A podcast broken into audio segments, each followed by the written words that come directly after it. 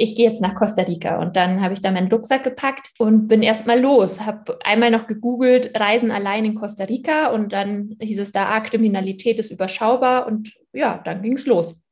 Und dann saß ich da in, auf meinem Campus und habe mir überlegt, wie würde für mich das perfekte Unternehmen in der Finanzbranche ausschauen.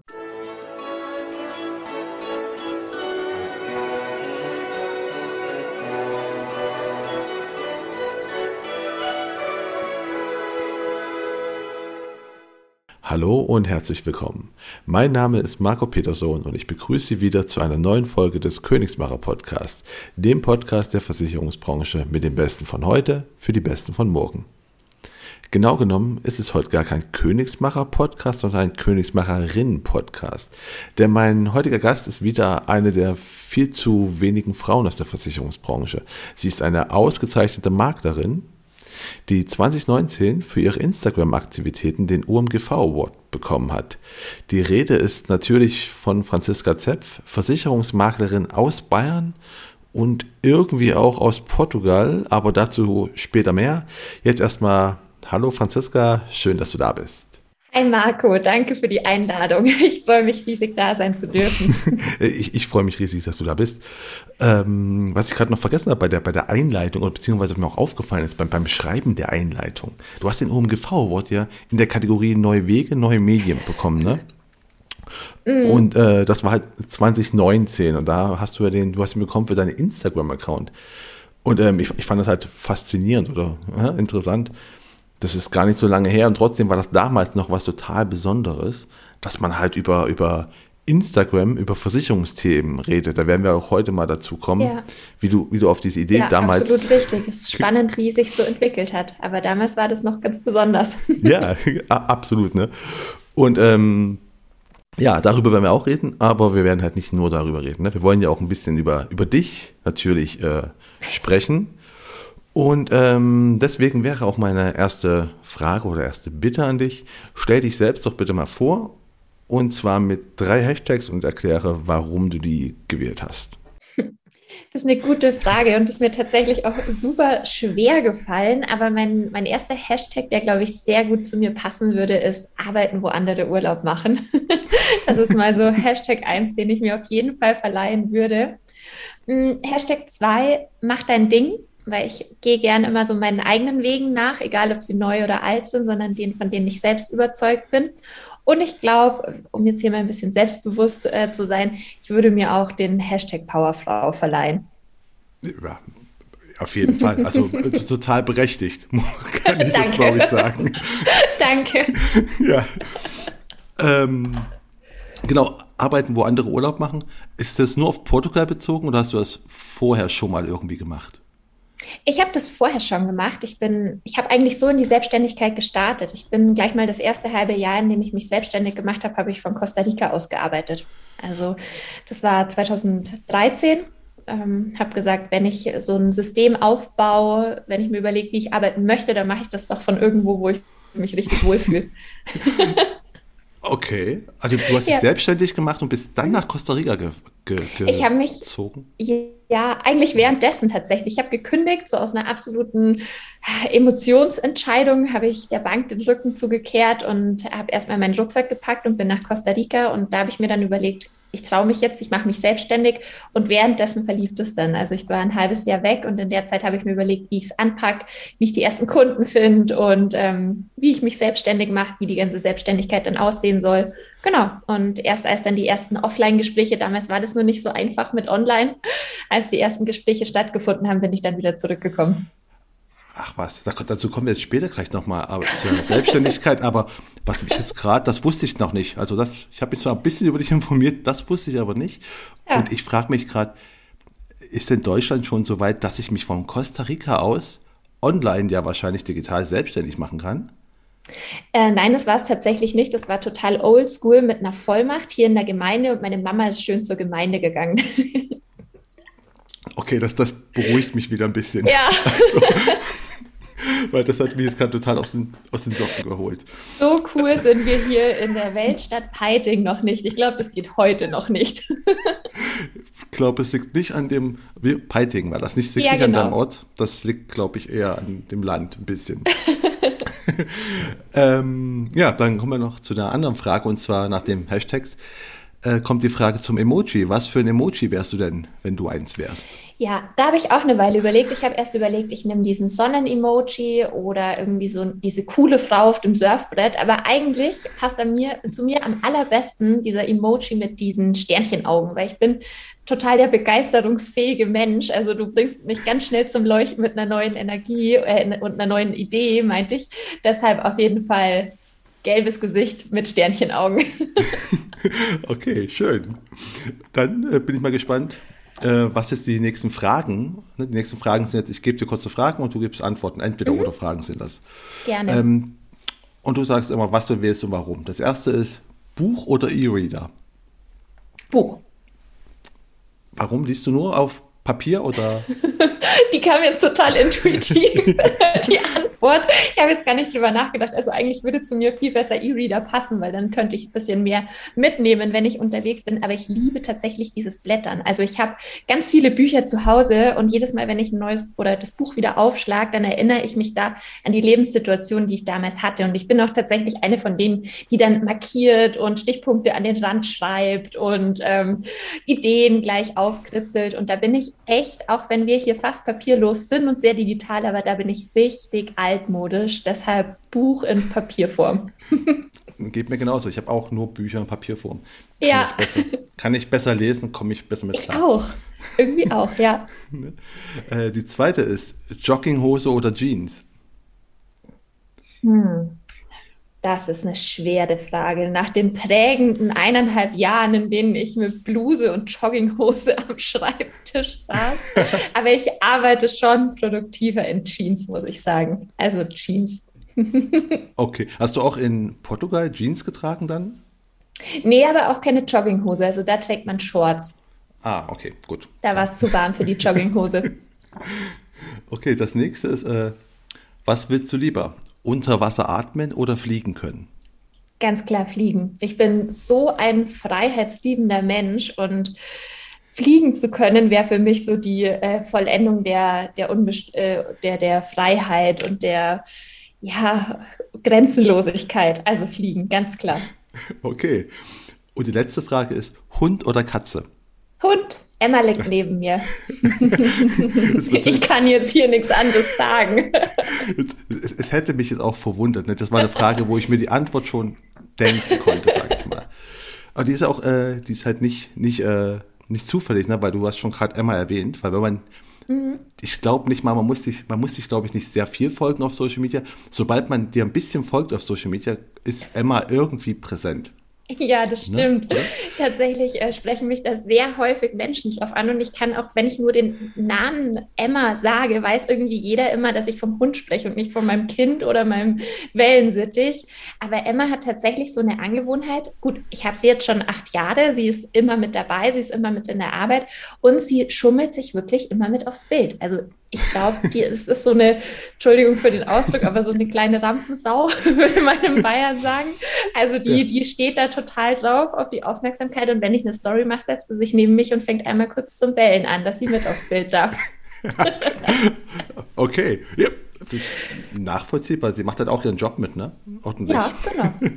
aber, ähm, aber du sagst, du hast Emma seit acht Jahren. Bist du eigentlich schon immer, also bist du schon von klein auf mit Hunden groß geworden oder?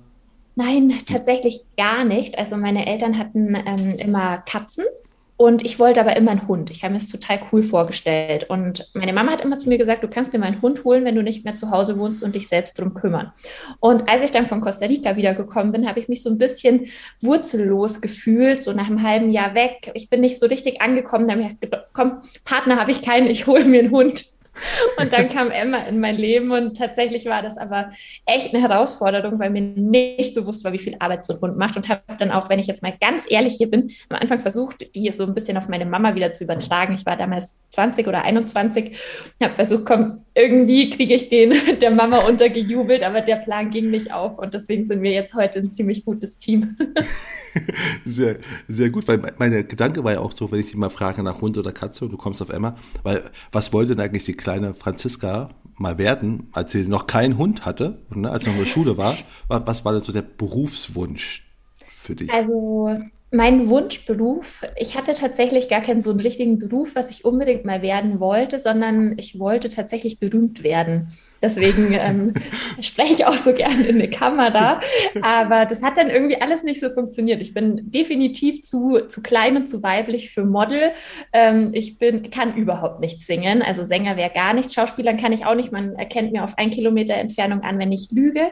Und dann dachte ich mir, okay, ähm, dann werde ich Lehrerin. dann dachte ich mir irgendwann mal so gut, dann stehe ich wenigstens vor 30 Menschen und kann was erzählen und die sind dazu verpflichtet, mir zuzuhören. Hat dann auch nicht geklappt mit dem Abitur. Jetzt habe ich heute Mitarbeiter, die müssen mir zuhören. Okay, also bist also nicht, nicht Lehrerin geworden wegen dem Abitur. Ja, tatsächlich. Äh, ursprünglich bin, hatte ich den Plan mit der Lehrerin ganz, ganz lang und musste aber dann schon in der achten Klasse vom Gymnasium runter, danke Latein. Und ähm, als ich aber dann zum ersten Mal mit so Themen wie Finanzen, Wirtschaft ähm, und so weiter konfrontiert war, war der Lehrerberuf ganz schnell weg. Also dann wusste ich, dass ich irgendwie ins Finanzsystem möchte. Genau, da hast du bei einer Bank angefangen. Du hast eine Ausbildung zur Bankkauffrau gemacht wahrscheinlich. Genau, super klassisch. Und äh, also, wie, wie war das damals noch? Also damals, ne? Also Hast du da ja. ganz viele Bewerbungen geschrieben oder hat man sich damals schon gefreut auf äh, Leute, die sich in der Finanzbranche bewerben? Frauen vor allem. Also ich habe tatsächlich nur eine einzige Bewerbung in meinem ganzen Leben geschrieben. Deshalb sage ich auch immer zu meinen Praktikanten oder meiner Auszubildenden, ich kann da echt nicht helfen. Ich habe nur eine geschrieben damals. Ich wollte eigentlich Investmentbankerin werden und hatte mich dann bei der Metzler Privatbank in Frankfurt beworben und habe dann da auch meine, meinen Ausbildungsplatz bekommen.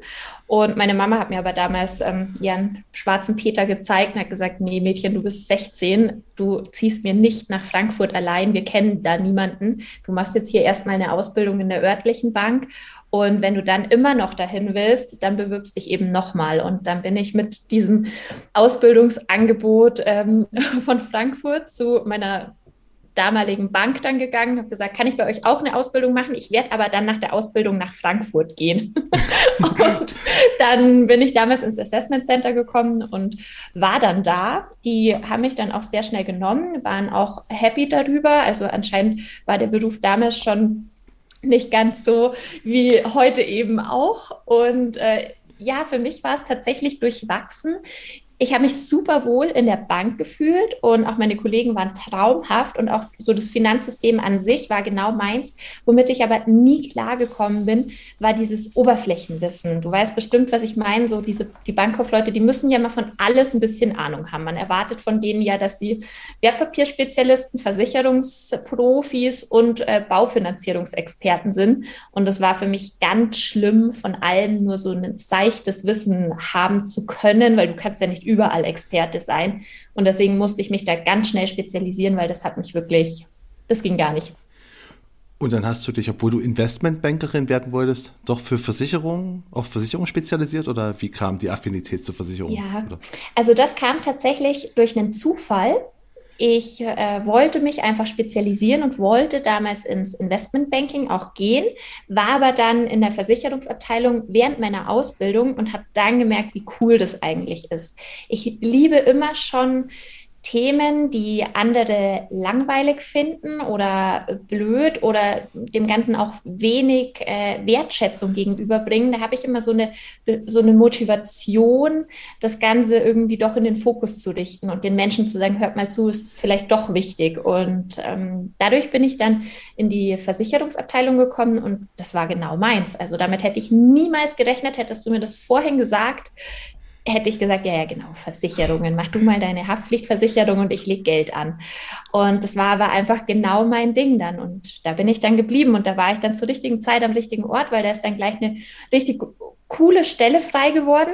Und die konnte ich dann besetzen und da quasi meine Ausbildung noch fertig machen. Also ich bin dann sehr schnell so zweigleisig gefahren und war in der Versicherungsabteilung schon so der Versicherungsspezi und habe aber noch meine äh, Lehre zur Bankkauffrau fertig gemacht.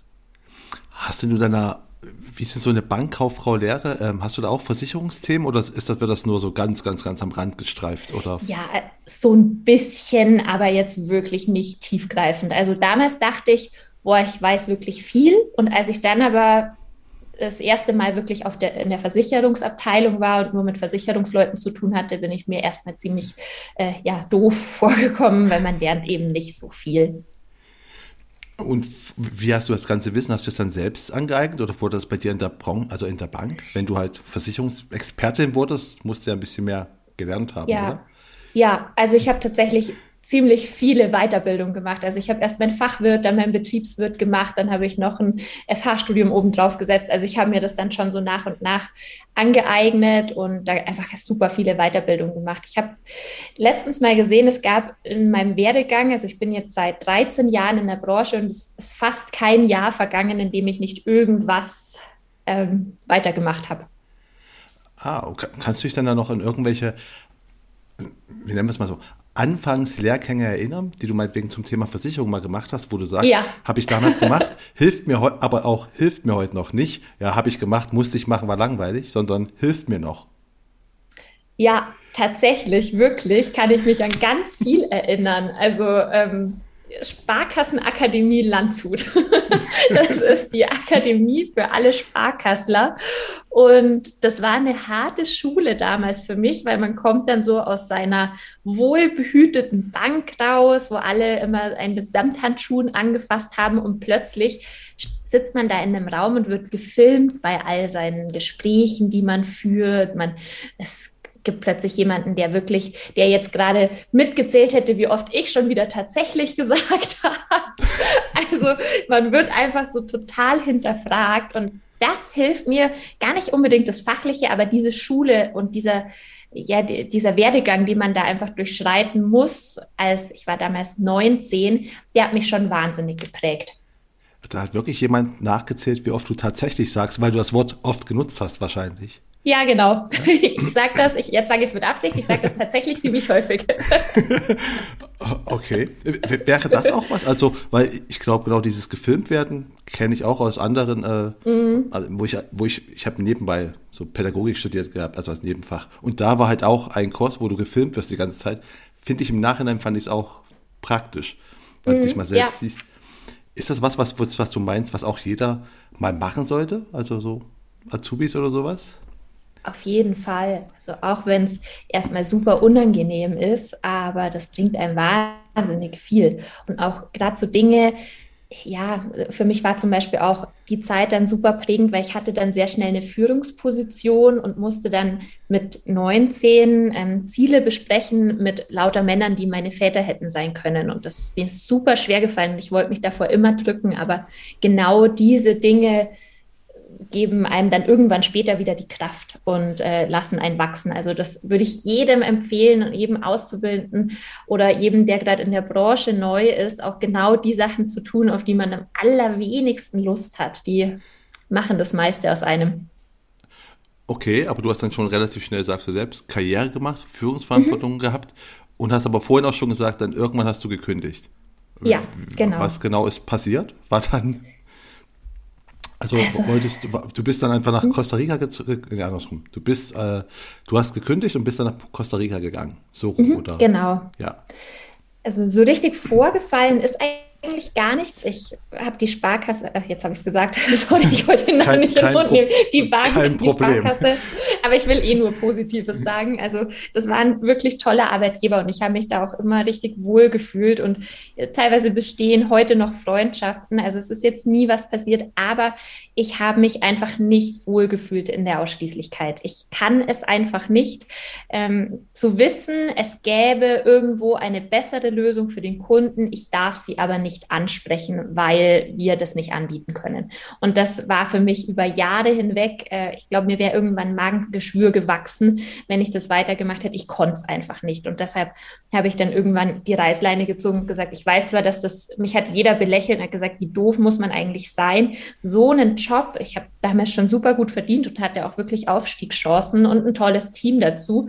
Aber es hat einfach nicht zu meiner Überzeugung gepasst. Es ging einfach nicht. Ich habe mich da verknoten müssen mit jedem Gespräch, das ich führe. Und dann habe ich eben gekündigt, 2013 im Frühjahr und habe gesagt, so jetzt ich, in meinem Leben ging alles immer super schnell. Ich habe alles immer gleichzeitig gemacht. Ich habe, wie gesagt, die Aus- und Weiterbildung gleichzeitig gemacht. Ich habe es ging immer höher, schneller weiter. Und jetzt mache ich zum ersten Mal in meinem Leben was, wo ich jetzt einfach nur Lust drauf habe und gar nicht weiß, ob mich das jetzt großartig weiterbringt. Und ich habe es ja vorhin schon gesagt, ich ähm, musste vom Gymnasium runter und das hat immer ja, das hat mir noch so ein bisschen, ähm, das hat mir noch nicht gepasst. Das war so eine richtige Niederlage damals für mich, so ein Sechser in Latein. Also es war kein Zweifel offen, dass ich diese Schule verlassen muss.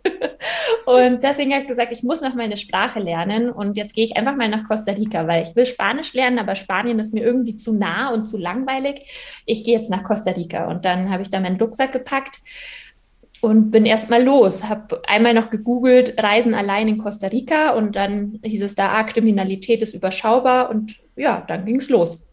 Und dann saß ich da in, auf meinem Campus und habe mir überlegt, wie würde für mich das perfekte Unternehmen in der Finanzbranche ausschauen? Was müsste für mich ein Berater darstellen und können, damit ich mich selber von dem auch beraten lassen würde? Also so wirklich super einfache Fragen und haben mir das aber dann über Monate hinweg immer wieder beantwortet. Und ich bin eine totale Planerin. Ich liebe das, Pläne zu schmieden, ähm, zu visualisieren. Ich habe echt das Büro schon vor mir gesehen, die ganzen, wie man das mal aufbauen könnte. Und ich bin so lange geblieben, bis es mir so sehr unter den Nägeln gebrannt hat, dass ich gesagt habe, jetzt muss ich die Gespräche führen, jetzt muss ich raus an den Kunden. Und äh, sieht dein Büro heute so aus, wie du es dir damals ausgemalt hast? Es ist größer. also ich habe mich damals nicht getraut, so groß zu denken. Wir sitzen jetzt hier auf 150 äh, Quadratmeter und das hätte ich nicht gedacht, dass es so schnell geht. Aber ja, sonst so vom Branding her und wenn ich mich jetzt, ich schaue mich jetzt hier mal so um, es sieht schon ungefähr so aus. Ah, schön. Also dann bist du auch eine gute Planerin, weil ich mache auch häufig Pläne, aber die gehen häufig, ich merke dann erst beim Umsetzen, ah, ich habe was vergessen. ja, das also. stimmt. Also, ich. Äh, ähm, wo du jetzt in der Versicherungsbranche schon bist und schon selbstständig bist, habe ich noch voll vergessen zu fragen, wer waren denn so große äh, Mentoren und wer, wer waren denn so für dich die, Inspiration, Mentoren, die quasi meinetwegen in der Versicherungsbranche so, ja, die dir am meisten geholfen haben, die dich am meisten mit, ja, da hingebracht haben, wo du bist? Mm, Gibt's? Also das waren wirklich sehr unterschiedliche Menschen. Also wer mich wahnsinnig geprägt hat, war mein damaliger Ausbilder von der Bank. Der war auch noch super jung und der hat mir wirklich ganz viele Werte auch mitgegeben, der immer wieder gesagt hat, du lass dich nicht verbiegen, mach dein Ding, ähm, auch wenn ich wieder zum Vorstand zitiert wurde, weil ich jetzt wieder nicht den Riester verkauft habe, obwohl es jetzt gerade das Stückziel war. Ich aber wusste, die will sich irgendwann selbstständig machen. Der hat mir wirklich immer das, so diese Werte eben mitgegeben, sein eigenes Ding zu machen und sich da nicht irgendwie ja, in andere Formen reinpressen zu lassen. Also der war schon ganz, ganz wichtig, auch wirklich für meinen Werdegang. Und dann muss ich sagen, bin ich ein Mensch, der sich sehr gerne an anderen Branchen auch äh, orientiert, weil ich mir immer denke, was in anderen Branchen schon funktioniert, könnte ja bei uns äh, auch gut funktionieren, weiß aber vielleicht noch keiner. Also ich gehe da gerne ähm, ja, mal auf, auf andere Bereiche über und schaue mir da die Menschen an. Und da liebe ich es tatsächlich so richtig groß, große Vorbilder zu haben. Also da, ich habe damals Bücher gesuchtet von Steve Jobs und ähm, äh, oh mein Gott, jetzt stehe ich komplett auf dem Schlauch Tesla. ähm, danke, genau. Also wirklich so ganz, ganz, ganz große Vordenker, weil ich mir mal gedacht habe, sind auch nur Menschen und die haben auch irgendwann alle mal angefangen. Und vielleicht kann man so große Systeme und große Visionen auch runterbrechen auf was Kleines und es da einfach mal versuchen. Und das war tatsächlich auch der Start, äh, wann ich mir gedacht habe, jetzt versuche ich es einfach mal mit sozialen Medien, weil in anderen Bereichen funktioniert das super gut. Mein Papa zum Beispiel hat ein Fitnessstudio und da war das schon total normal, dass man so Vorher-Nachher-Bilder in den sozialen Medien geteilt hat oder die neuesten Übungen, die neuesten Rezepte. Und ich dachte mir mal, warum eigentlich nicht nur auf eine andere Branche übersetzt? Also klar, dass es bei uns nicht um das Sixpack geht, aber es ist trotzdem cool zu zeigen, schau mal, mit wie viel Ausgaben für seine Versicherung der zu mir gekommen ist und was er jetzt nur noch für ein, für ein ähm, Ausgabenpaket mit sich trägt. Und ja, deshalb echt auch mal einen Blick auf die andere Branche werfen. Und war dann auch direkt Instagram für dich äh, der erste Kanal, auf den du dich quasi bei Social Media und Versicherung fokussiert hast? Oder hast du erstmal andere versucht? Mm, ich war erstmal auf Facebook, also erstmal totaler Klassiker, Facebook, habe aber dann gemerkt, ich bin ein super visueller Typ. Ich ja, lass mich selbst sehr ansprechen über Bilder, bewegte Bilder. Es weckt bei mir ganz viel Emotionen und deshalb kommuniziere ich auch so sehr gern mit anderen Menschen. Und als ich dann gemerkt habe, das grenzt Facebook irgendwie ein bisschen ein und die meisten Menschen, die auf Facebook mit mir kommunizieren, sind älter als ich oder älter als meine Zielgruppe, dann habe ich Instagram einfach mal für uns versucht. Und ich hatte schon einen Instagram-Account von meiner Costa Rica-Zeit. Da bin ich mit den ganzen Leuten, die ich da kannte, so ein bisschen in Kontakt geblieben. Und dann habe ich irgendwann einfach mal total lapidar angefangen, was über Versicherungen zu erzählen, über meinen Job. Und das hat aber irgendwie Zuspruch bekommen. Also das fanden die Leute gar nicht so schlecht. Ähm, du hast gerade deine Zielgruppe erwähnt. Hast du dir auch wenn du auch so gern planst, hast du auch schon ganz klar den Plan gefasst, wer deine Zielgruppe sein wird, wenn du selbstständig bist?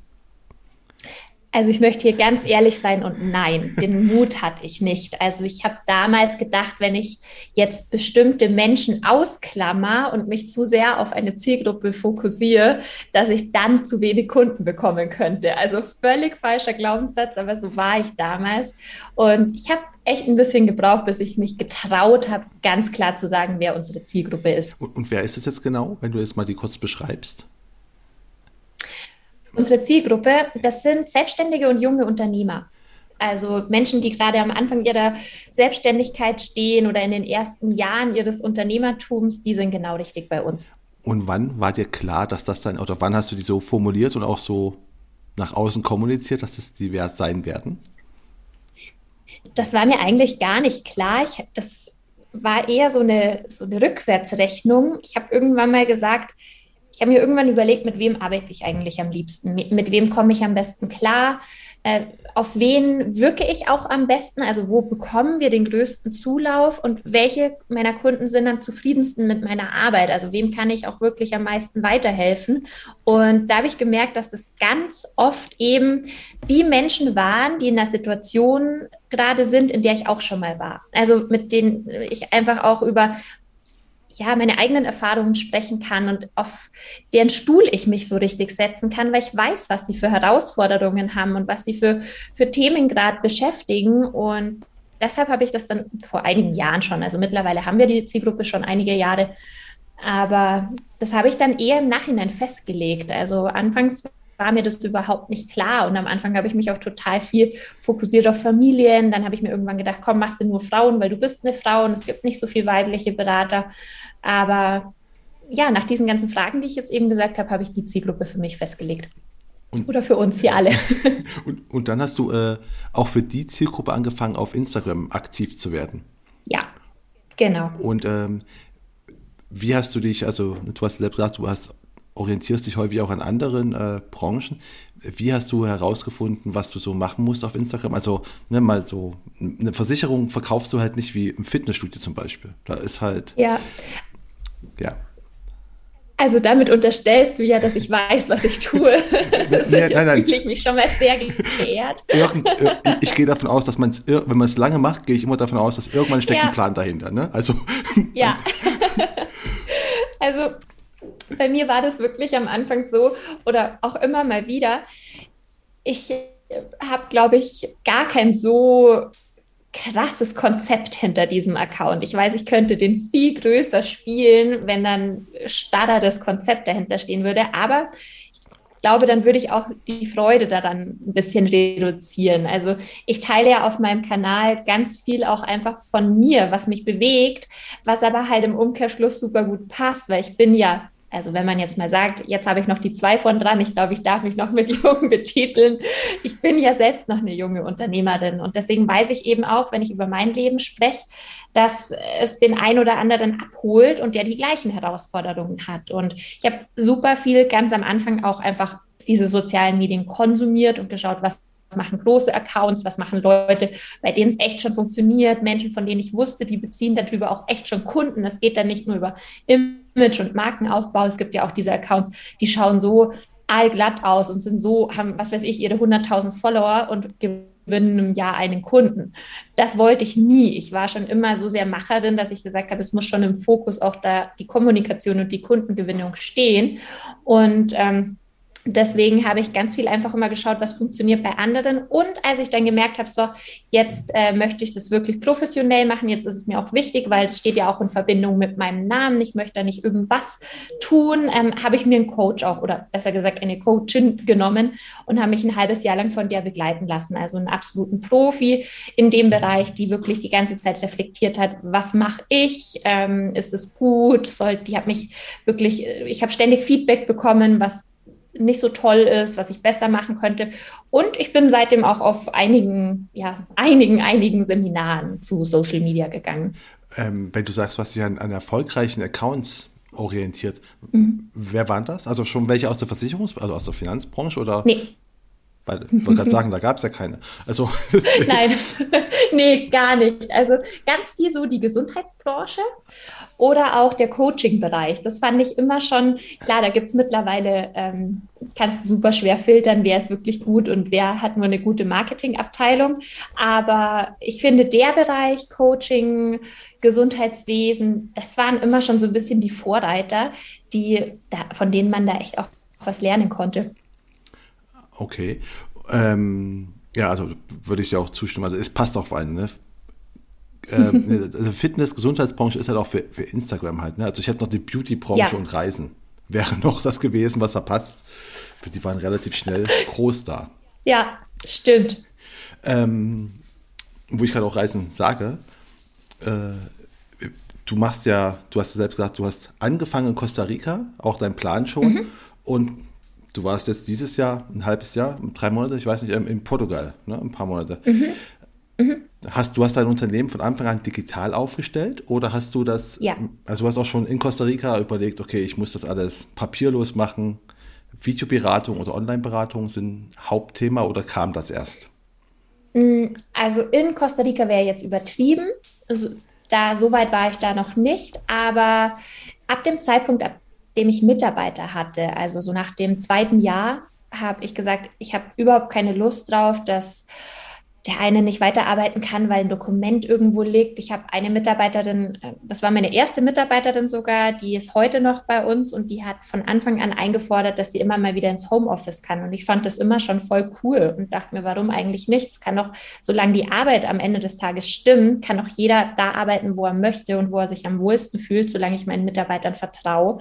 Und ähm, ja, deshalb haben wir echt nach zwei Jahren schon angefangen, das digital aufzustellen, alles papierlos, die Prozesse ein bisschen verschlankt und durch das, dass ich nie regional tätig sein wollte. Also ich wollte immer schon eine Zielgruppenpositionierung haben und nicht irgendwie Heiting bis München abdecken. Ähm, das ist überhaupt nicht mein Ding. Deshalb war sowieso völlig klar, dass wir Videoberatung machen. Und damals war das noch ein bisschen anstrengender. Da gab es, oder ich kannte sie zumindest noch nicht. Die Unternehmen gab es bestimmt, aber damals haben wir noch geskypt und solche Geschichten. Aber mir war das schon ganz früh klar. Erstens wegen meiner eigenen Freiheitsliebe, ich wollte mich nie von der Selbstständigkeit an einen bestimmten Ort fesseln lassen, aber auch weil ich meinen Mitarbeitern immer die Möglichkeit geben möchte, dass sie auch von zu Hause oder auch von woanders aus arbeiten können. Und welche besonderen Herausforderungen hast du da gehabt, wo du gesagt hast, du stellst es jetzt wirklich so digital auf, weil du kamst aus der Sparkasse. Ich gehe davon aus, die waren jetzt nicht so ganz digitale Vorreiter. Also du musstest dir irgendwas selbst, selbst erarbeiten, oder? Selbst erdenken. Was waren so die, die Knackpunkte? Ähm, die Knackpunkte in der Umsetzung meinst du oder ja, warum also, ich das Ganze digitalisiert habe? Warum? Das ist ja, das, das war schon, ist schon klar, aber wo, bei der Umsetzung, mhm. wo du gemerkt hast, äh, geht, geht doch nicht oder das ist hier ein Problem oder ja. Ja. Das war total einfache Antwort. Das waren wirklich die Versicherungsgesellschaften ne, und die unterschiedlichen Ansprüche der Gesellschaften. Also manche sind den Weg auch früher schon voll gut mitgegangen und haben gesagt, ja, finden wir cool und solange das alles haftungssicher bleibt und da ordentliche Unterschriften drauf sind, passt es. Und andere, teilweise haben wir das ja bis heute noch, äh, stellen sich halt einfach super an und du kannst nicht eine, kannst nicht einen Prozess oder damals konnte man das nicht einen Prozess festlegen, sondern man musste sagen, okay, wenn ich die Altersvorsorge da mache, dann muss ich so und so vorgehen und wenn ich das da mache, dann muss ich meinen anderen Prozess aus der Schublade holen. Und das hat es wirklich schwer gemacht, weil das war ja genau das, was ich immer wollte, äh, auf alle Gesellschaften zurückgreifen zu können. Und ich habe aber plötzlich gemerkt, okay, jede hat ihre Eigenheiten, jede hat ihre eigene Vorstellung und plötzlich schlägst du dich nicht mit einem rum, sondern mit ganz, ganz, ganz vielen. Das war echt ein Knackpunkt, eine echte Herausforderung. Okay, ja. Aber hat sich das jetzt in Zeiten von Corona, gehe ich jetzt mal von aus, hat sich geändert, oder? Vielleicht haben die doch eigene Prozesse, ja, also, aber digital sind die alle, oder? plötzlich funktioniert es irgendwie. Also plötzlich sind Dinge, äh, wo es vorher hieß, nein, das machen wir niemals. Und digitale Unterschrift, wie sollen wir denn da nachweisen, dass das der Kunde wirklich war? Und jetzt ist es irgendwie zum Status quo geworden bei 95 Prozent. Ja, schön, ne? So. Ja, absolut. Hat, hat, auch was Gutes. hat, hat auch was Gutes. Ähm, aber nicht aber, sondern und. Äh, du hast äh, alles digitalisiert, du bist auf Instagram äh, super aktiv. Die Frage, also zwei Fragen. Die erste sagst mal, ist Instagram auch dein Hauptkanal, wie Kunden auf dich aufmerksam werden oder, oder, oder dich kontaktieren? Hm, das hat sich ein bisschen verändert bei uns. Also wenn ich jetzt von Social Media Kanälen oder Plattformen spreche, dann ja, dann ist Instagram schon mein, mein Hauptkanal. Allerdings habe ich auch im letzten Jahr für mich gemerkt, wie gern ich einfach auch mit anderen Menschen zusammenarbeite. Also als Selbstständiger hat man das ja häufig, dass man so ein Einzelkämpfer ist und gleich haben super tolles Team, das ich wahnsinnig schätze, aber ich bin so ein Mensch, der super gern einfach miteinander arbeitet. Und deshalb habe ich, bin ich seit einem Jahr ganz, ganz stark dran, mit Multiplikatoren zusammenzuarbeiten, also Unternehmensberater, Gründercoaches, Steuerberater und, und, und, also alles Menschen, die auch meine Zielgruppe teilen, die da coole Veranstaltungen machen, die da einen ähnlichen Weg und ähnlichen ähnliche Werte haben wie auch ich oder wir hier. Und ähm, ja, mit denen arbeite ich super gerne und super viel zusammen. Deshalb würde ich wirklich sagen, das Social Media Thema ist zwar sehr, sehr, sehr wichtig für uns, aber wir beziehen mittlerweile mindestens genauso viele Kunden über unsere Kooperationspartner. Ah, okay. Und da wird es wahrscheinlich dann äh, E-Mail und der, der klassische Online-Kanäle werden das sein, oder? Oder ist da Telefonate? Ja, also wir haben meistens regelmäßige Schurfixes, wo wir uns online einfach alle zusammen treffen, uns austauschen. Die Kunden kommen, also die Kontakte hergestellt werden dann meistens über E-Mail oder wir organisieren uns auch ganz gerne über Slack, um das alles ein bisschen zu zentralisieren, dass da nichts durchrutscht, weil man bekommt ja auf jedem Kanal, auf dem man irgendwie aktiv ist, auch seine Nachrichten. Und deshalb versuche ich das immer auf ein Medium irgendwie zu, zu zentralisieren. Und da machen wir auch ganz viel über eben solche Organisationstools. Äh, okay, ich habe dann äh, jetzt gerade noch die zweite Frage kurz vergessen, aber ich komme gleich noch drauf. ähm, dann gehen wir erstmal noch eine andere. Und zwar die andere wäre noch gewesen, du bist Anfang des Jahres, nee, wann bist du jetzt nochmal nach Portugal gegangen? Für wie lange? Äh, wir sind im Juli äh, nach Portugal gegangen für dreieinhalb Monate. Und hast du das, äh, ich gehe davon aus, du hast es nicht von heute auf morgen entschieden, weil du sagst ja, du bist Planerin. Du hast es schon länger quasi äh, ja. vorausgeplant. A, warum Portugal? Und äh, B, was musstest du alles bedenken, wenn du jetzt plötzlich von woanders aus arbeitest? Gute Frage. Also das Warum war wirklich ein bisschen fremdbestimmt, äh, denn mein Freund, mit dem ich zusammen nach Portugal gegangen bin, der liebt Portugal immer schon. Also der war da schon, ich weiß gar nicht, wie oft äh, im Urlaub. Und für den war völlig klar, es muss Portugal werden. Er hat ein Jahr ein Sabbatjahr und er will nach Portugal. Und ich war, war eigentlich am Anfang so ein bisschen traurig, weil ich spreche ja Spanisch und das ist das einzige Land, die es hassen, wenn man sie auf Spanisch anspricht. Deshalb war ich erstmal so ein bisschen im Zwiespalt, aber ich bin super offen allen Ländern oder sehr, sehr vielen Ländern gegenüber. Und für mich war am Anfang einfach nur wichtig, dass die Zeitzone ähnlich bleibt damit ich einfach gut arbeiten kann. Und sonst war ich eigentlich offen. Also Portugal war eher eigentlich so ein Vorschlag von meinem Freund, den ich dann irgendwann richtig gut fand. Und was musste ich beachten? Hm, eigentlich gar nicht so viel. Also ich bin relativ unbehaftet in die ganze Sache reingegangen, weil wir ja vorher auch schon Corona hatten und ich eh ein halbes Jahr lang von zu Hause aus gearbeitet habe und es für mich deshalb schon sich total normal angefühlt hat, mit dem Laptop durch die Gegend zu laufen und nicht irgendwo an meinem festen Arbeitsplatz zu sitzen. Ich habe dann erst gemerkt, was ich beachten hätte müssen, als ich da war. und das wäre? Das war? Also ich war ganz schlau und habe ähm, mir vorher noch einen neuen Laptop zugelegt. Ich habe mir gedacht, jetzt gönne ich mir das noch, äh, weil nicht, dass da was kaputt geht und ich muss dann in Portugal was kaufen und ein neues Handy. Und dann, einige haben das ja mitbekommen, wurden wir ja gleich nach ein paar Wochen ausgeraubt in Portugal und mein Handy wurde geklaut und es hat einfach keines meiner Programme, keine Software, nichts funktioniert, weil ich mich zum ersten Mal von einer anderen Zeitzone an meinem neuen Gerät angemeldet habe und jedes Programm so einen doofen Code an mein Handy geschickt hat, das ja jetzt bei irgendeinem portugiesischen Menschen zu Hause liegt. Also das empfehle ich jedem, der ins Ausland geht.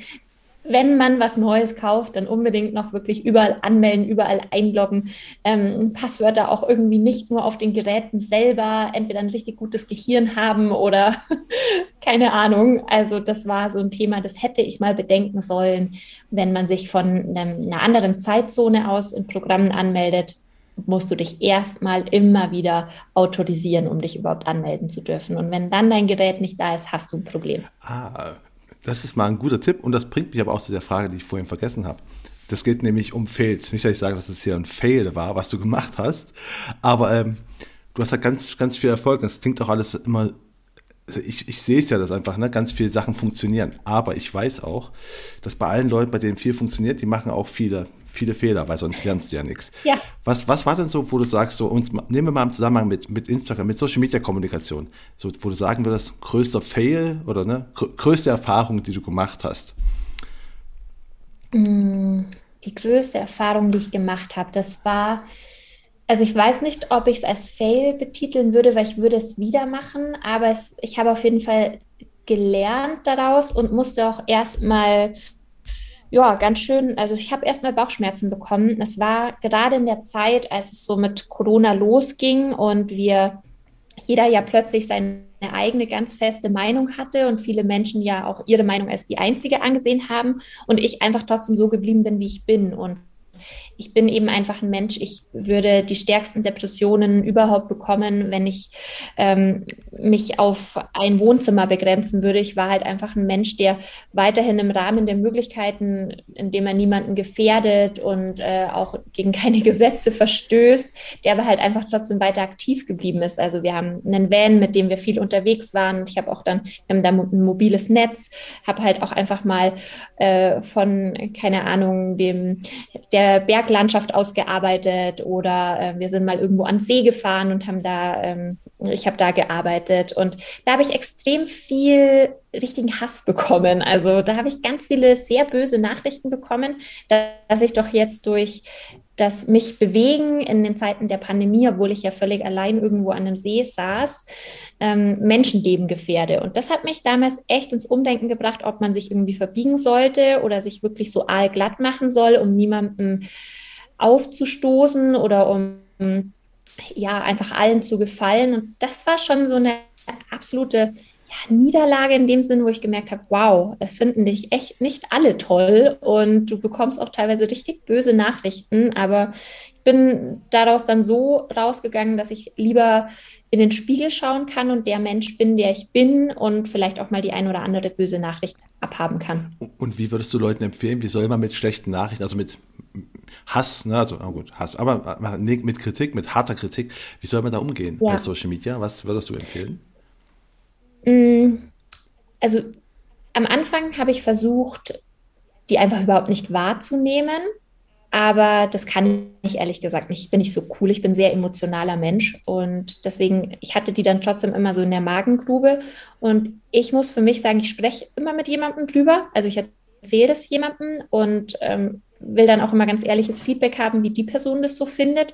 Und dann ist es aber auch abgehakt. Also ich habe den Menschen auch gar nicht so viel Raum gegeben. Ich habe denen ganz positiv geantwortet. Also jeder hat von mir eine Antwort bekommen, aber eine super positive. Ich bin da überhaupt nicht drauf eingestiegen, da jetzt mit denen zum Streiten anzufangen, weil ich habe mir dann einfach immer gefragt, was muss im, und das wäre auch tatsächlich ein guter Tipp, was ich machen würde was muss eigentlich im Leben dessen gerade los sein, dass ich das Bedürfnis verspüre, andere Menschen ähm, mies zu behandeln?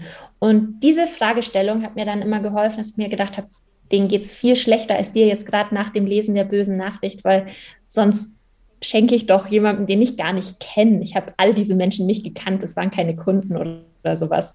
Ähm, sonst schenke ich doch dem gar nicht so viel Aufmerksamkeit. Dann entfolge ich dem und fertig. Und deshalb die Frage, was muss bei dem los sein? Wie schlecht muss es dem gehen, dass der sowas überhaupt macht? Und dann ist es meistens gar nicht mehr so schlimm. Das stimmt, das ist, das ist ein guter Tipp. Also es A nicht versuchen, nicht so nah ran an sich zu lassen. Wobei ich kenne auch einfach ja also ich versuche einfach Sachen dann A, zu ignorieren oder lösche die einfach. Weil wenn es manchmal zu viel, also ne, wenn es zu viel ist oder sowas, wo du denkst, so, boah, also deswegen, ich bewundere dich gerade ein bisschen, dass du allen geantwortet hast. Ich, ich, da, ich lösche dann einfach manchmal einfach die Leute. Cool. Also wenn man das kann, total cool, aber das äh, kann ich tatsächlich nicht, weil ich behaupte zwar dann, ach, das ist mir egal und ich habe das abgehakt, aber das ist eine Lüge. Das stimmt eigentlich gar nicht. ähm, ja, aber jetzt noch, äh, wo wir gerade schon bei, bei ähm, ähm äh, Fragen, Tipps oder sowas sind, natürlich muss ich dich, ich habe dich auch in der ne, Königsmacherinnen-Podcast, habe ich ja auch gesagt, es gibt viel zu wenige Frauen in der Branche. Ich will aber Frauen nicht nur auf, also ich will dich nicht nur auf, auf Frau sein reduzieren, was ich immer sehr, sehr komisch finde, weil ich denke, nee, du bist halt ein super Vorbild für alle, nicht nur, nicht nur für Frauen. Aber natürlich muss ich dich fragen, äh, was glaubst du, warum es so wenig Frauen in der Versicherungsbranche gibt und was kann man machen? Weil ich bin ja der festen Überzeugung, dass eigentlich Versicherungsberatung oder Vermittlung eigentlich ein sehr frauenaffines Thema ist, weil Frauen sind eher äh, sind Risiko äh, nicht äh, so bewusster als Männer. Ne? Männer machen viele Dummheiten und äh, ja und sind empathischer als Männer. Eigentlich perfekte Voraussetzungen für Beratung. Aber es gibt ja. es gibt wenige Frauen. Warum? Das ist eine super gute Frage. Ich glaube, die perfekte Antwort darauf, die, die habe ich leider auch nicht, weil ich stelle mir die Frage auch häufig. Ähm, also erstmal vielen Dank für die, die warmen Worte und das Kompliment. Also vielen, vielen Dank. Und ich sehe es auch genauso wie du. Ich tue mich sehr, sehr leicht ähm, in diesem Beruf. Das ist genau ein Beruf, äh, für den die meisten oder viele Frauen die perfekten Voraussetzungen mitbringen ich glaube, dass ganz viele Frauen davor zurückschrecken, dass hm, viele denken, weil es, es ist ja eine Männerdomäne und ich muss sagen, manchmal bekommt man als Frau auch nicht ganz denselben Zuspruch und ähm, also damit möchte ich jetzt überhaupt kein Gender-Ding aufmachen, das ist gar nicht mein Thema, aber man hat schon manchmal als Frau so ein bisschen den Stempel drauf ähm, also wie oft ich schon gefragt wurde, wann ich denn jetzt eigentlich an Kinder denke, wenn ich dafür jedes Mal einen Euro bekommen würde, dann wäre ich nicht mehr von Portugal heimgekommen. Aber mich stört das überhaupt nicht, gar nicht. Ganz im Gegenteil, mich motiviert das, weil ich mir denke, komm, ich zeige jetzt auch, dass äh, eine Frau auch richtig Karriere machen kann und auch da ähm, um es jetzt mal auf Gender zu sagen, ihr Mann stehen kann, also auch einfach mal erfolgreiche Unternehmerin werden kann. Und ich glaube, manchen Frauen fehlt so das letzte Quäntchen Mut und aber auch diese Role Models, also genau das, was du ja auch unterstützt mit äh, so einem Podcast, auch mal die, die Geschichten dahinter zu zeigen, dass nicht immer alles so rosig ist und nur weil man bestimmte Herausforderungen hat, man nicht die geschaffene Selbstständige oder geschaffene Unternehmerin in der Branche ist. Also man, ich glaube, wenn die ein oder andere Frau sich an die Hand nehmen lassen würde und sich vielleicht auch mal mit jemandem zusammentut, würde sie feststellen, wie perfekt sie eigentlich in diese Branche passt. Weil genau das, was du gesagt hast, unterschreibe ich zu 100 Prozent. Und ich würde mir sehr wünschen, dass ganz viele Frauen den Mut aufbringen und der Branche mal eine Chance geben, auch ohne ähm, Schlips und Krawatte. Ja, also dann sind wir uns schon mal gut, dass wir uns da einig sind. Das ist einfach, ich bin, ich bin immer wieder verwirrt. Das denke ich, das ist eigentlich so perfekt für Frauen, das ist unglaublich. Aber ja. wahrscheinlich sind es tatsächlich die, die fehlenden Vorbilder, wobei ich auch langsam, ich weiß nicht, wie es für dich als Frau rüberkommt, vielleicht sehe ich es nur aus, aus der Männersicht, aber ich glaube, es kommen gerade viele ja. Frauen, also heraus oder man sieht sie zumindest, weil ich glaube, ich habe mit äh, Marlene Drescher neulich gesprochen und sie meinte, eigentlich gibt es auch viele, man sieht halt nur viele nicht, die machen halt ihr Ding. Ja, also sehe ich genauso. Ähm, ich darf ja ab und zu äh, das gleiche machen wie du, also ich darf ja immer mal wieder ganz, ganz tolle Menschen interviewen und da habe ich auch gemerkt, es wird mehr. Also es nimmt schon zu. Wir sind schon auf dem richtigen Weg. Äh, zum einen sind plötzlich viel mehr junge Leute in der Branche, Menschen, die äh, genauso wie du und ich jetzt in so einem Gespräch auch einfach mehr offen reden und die alten Klischees zur Seite lassen. Und es kommen aber auch immer mehr Frauen nach und die müssen sich halt einfach nur ein bisschen zeigen. Ah, gut, dann ist, gut, dass es nicht nur mein Männerblick ist, sondern es auch allgemein zu sehen ist. Freut mich. Nee, sehe ich genauso. Freut mich. Dann sind wir jetzt auch schon jetzt quasi am Ende angekommen. Es gibt noch so drei Fragen, die ich immer allen allen Gästen stelle zum Schluss. Und mhm. der erste, die erste Frage ist immer, was ist für dich der beste Tipp, der beste Ratschlag, den, Schlag, den du am Anfangszeiten bekommen hast, der dir immer noch irgendwie hilft? Mm, der beste Tipp, den ich bekommen habe in den Anfangszeiten, ist, dass man seinen eigenen Weg gehen muss. Also, dass man Fußstapfen auch manchmal ähm, in einen unberührten Sand setzen sollte. Und auch wenn man am Anfang da vielleicht noch nicht so ganz für voll genommen wird, es sich meistens auszahlt, weil wenn man seinen eigenen Werten und seinem eigenen, seinen eigenen Träumen da treu bleibt, ist man einfach in der Lage, viel mehr Energie aufzubringen und äh, rennt den Zielen viel fokussierter nach.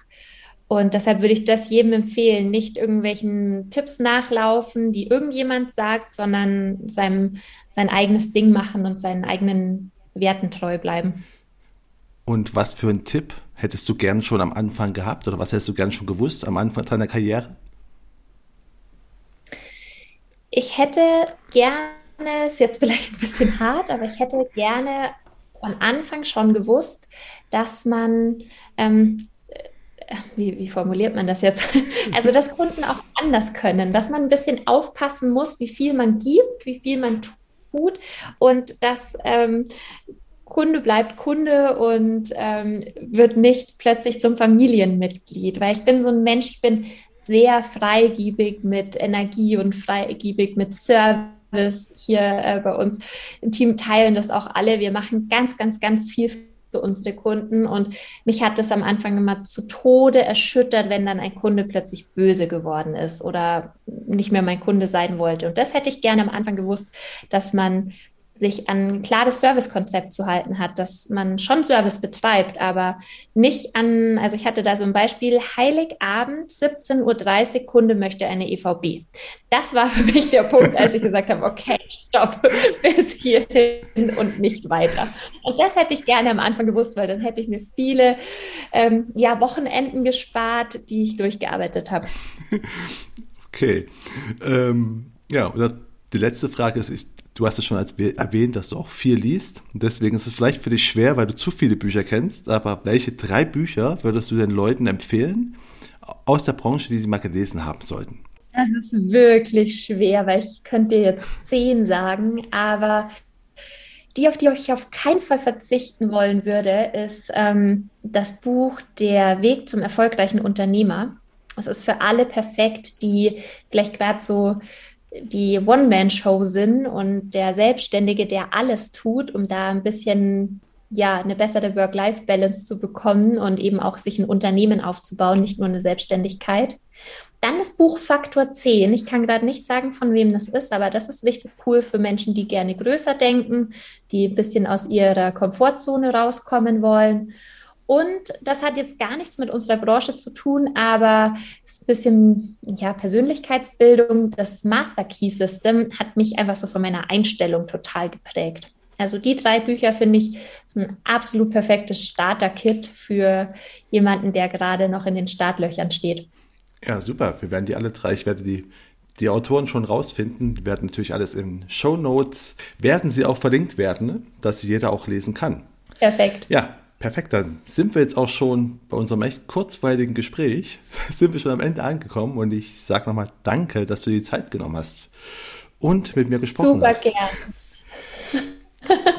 super, super gerne, Marco. Danke für die Fragen. Es war, er hat mir wahnsinnig viel Spaß gemacht und es war auch echt mal richtig viel Neues dabei. Also vielen lieben Dank für die Einladung.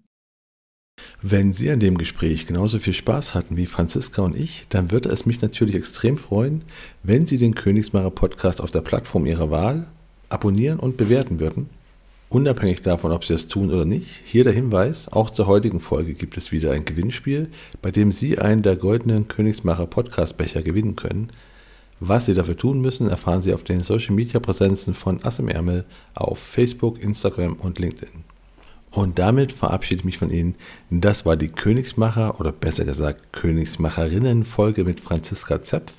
Mein Name ist Marco Peterson und ich bin Ihr Ass im Ärmel, wenn es um Social Media und digitale Kommunikation in der Versicherungsbranche geht. Auf Wiederhören.